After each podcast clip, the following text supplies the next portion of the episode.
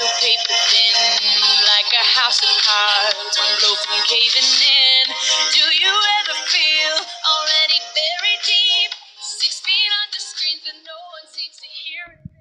听众朋友们，大家好，欢迎收听小薛说营养，我是本期节目的主持人小薛营养师。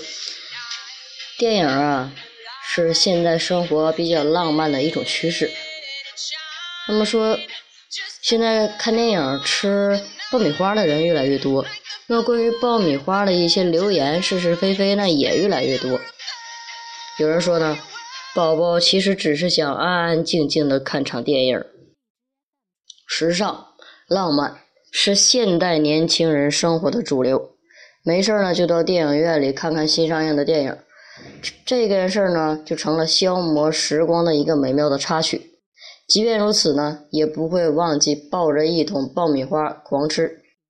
特别是女孩子，不仅仅有爆米花，还有饮料，还有汽水，还有薯片。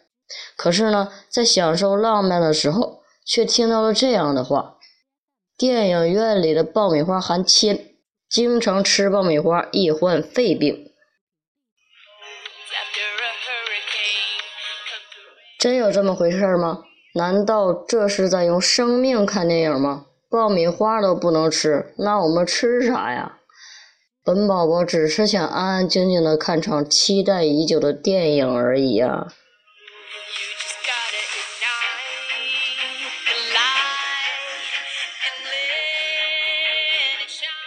都说爆米花都含铅吗？爆米花是否含铅的问题呢？这要追溯到远古时期。人们生产爆米花的制作工艺，在以前那个时候啊，是用手摇的爆米花机。这个相信大家都见过，就是咱们走在大街上，砰的一声，然后吓一跳的那个。一个小推车上架着一个铸铁的器具，配合火烧，爆米花做好以后，就会发出轰的一声，经常被它吓一跳。整个装置呢，其实就是一个水平放置的老式的手动高压锅。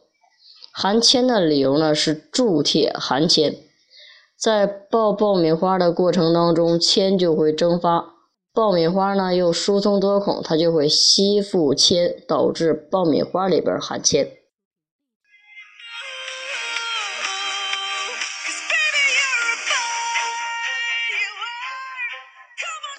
但是现在爆米花的制作工艺呢，已经成为了一个升级版，一般呢利用平底锅。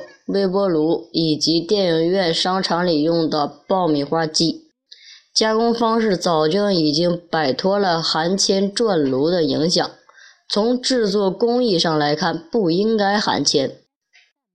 爆米花中的铅可能是在运输晾晒的过程当中产生的。根据我国国家食品卫生标准，膨化食品的可以含有微量的铅，但是含铅量。不得超过零点五毫克每千克。那么，对于符合国家食食品卫生标准的爆米花，即使其食品原料中含有极微量的铅，也是可以放心食用的。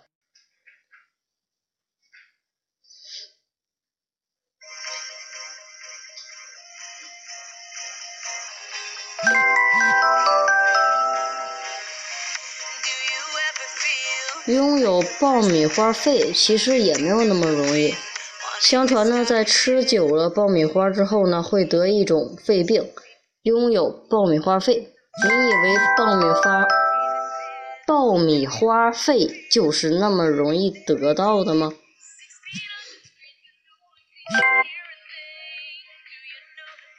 你要做到每天都大量的吸取做爆米花时产生的烟雾。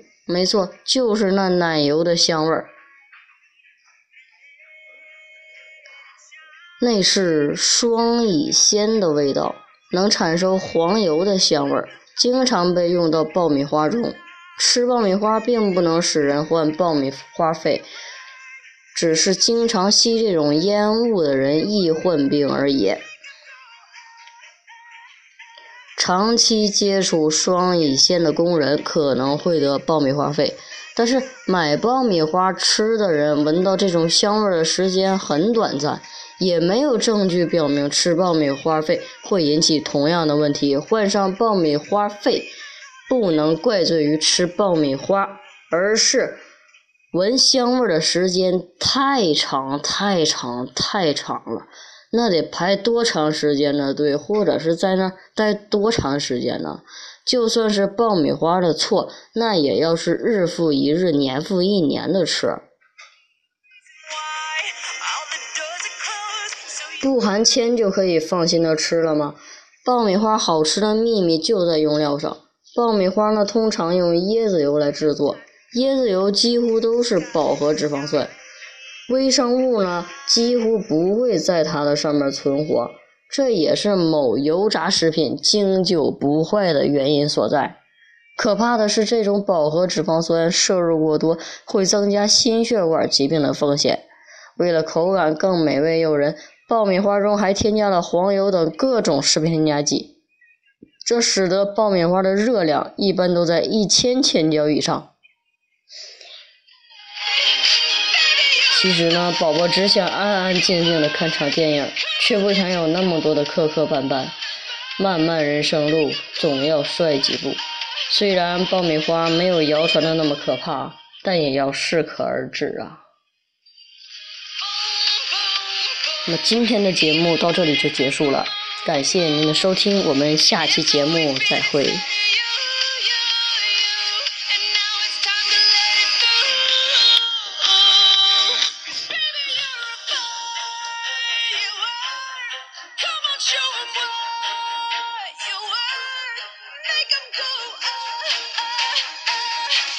You should